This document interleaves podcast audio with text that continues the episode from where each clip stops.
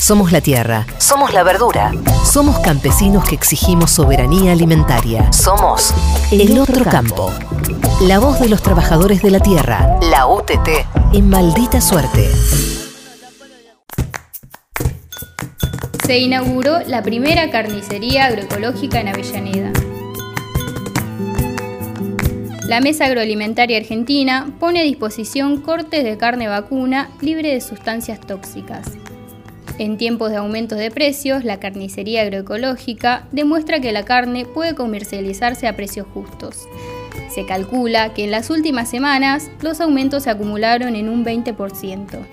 Jorge Temtam, productor agroecológico de ganado de 30 de agosto e integrante de la Red Nacional de Municipios y Comunidades que fomentan la agroecología, se refirió a la iniciativa. Somos productores agroecológicos desde el año 2015 Pertenecemos al grupo Cambio Rural Suelo Vivo de 30 de agosto del partido de Trenquelauquen. Y bueno, veníamos comercializando la carne este, en el mercado común. A través de Renama, de ser miembros de Renama, estamos en contacto con los trabajadores de la tierra, con la UTT y es una alegría inmensa eh, poder comercializar eh, directamente con con productores que están organizados de hace un tiempo. Los consumidores que elijan consumir carne agroecológica van a estar consumiendo una carne libre de tóxico, libre de medicación. Nuestra sienta, la única vacuna que tiene puestas son las que Senasa obliga, después están criadas totalmente a pasto. La agroecología es una producción donde se respeta la naturaleza y, se interviene lo menos posible. Dictamen a favor de la ley de acceso a la tierra en el Congreso. Luego de las largas jornadas de lucha, las comisiones de legislación, agricultura y presupuesto le dieron curso al proyecto para que pase a debate en la Cámara Baja. La iniciativa fue presentada por tercera vez el 22 de octubre de 2020 junto a los ex ministros de Agricultura, Luis Basterra, de Desarrollo Social, Daniel Arroyo y la vicepresidenta del bloque de diputados del Frente de Todos, Cecilia Moreau. De ser aprobada, la normativa mejorará las condiciones para miles de familias trabajadoras de la tierra, que son las que producen un 60% de los alimentos del mercado interno. 25 de noviembre, Día Internacional de la Eliminación de las Violencias contra las Mujeres.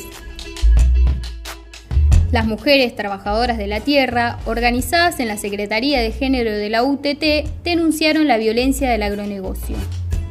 El modelo hegemónico de producción de alimentos tiene como principal damnificadas a las mujeres debido al uso de agrotóxicos y la violencia económica que impone.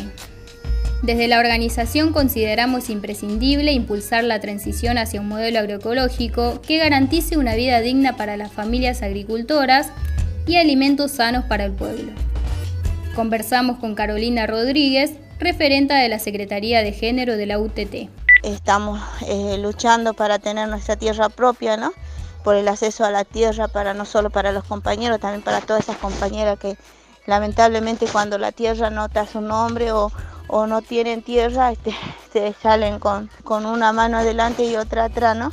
También seguimos luchando, ¿no? Para que no exista la, la violencia, ¿no? Acá en el sector, ¿no? No sé si vamos a terminar con la violencia, pero creo que estamos concientizando ¿no? a los compañeros. También hicimos la primera marcha ¿no? contra Monsanto, ¿no? fuimos las mujeres que dimos el primer paso ¿no? de, de ir a decirle a, esas multinacionales que, que se ya basta de matar eh, en el campo, ¿no? Este, somos nosotras las que, las que estamos luchando ¿no? Para, por nuestros derechos, ¿no? Y un, un derecho eh, de nosotras es vivir con, sano, ¿no?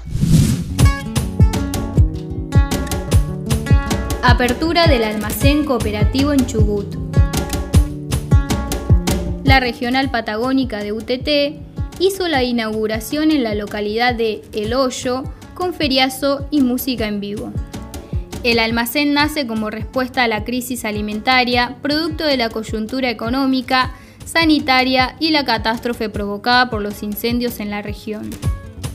Desde marzo del 2020, la UTT comenzó a trabajar en la comarca y la meseta de Chubut y Río Negro en la construcción de canales de comercialización que garanticen el abastecimiento de alimentos sanos para el pueblo de la zona.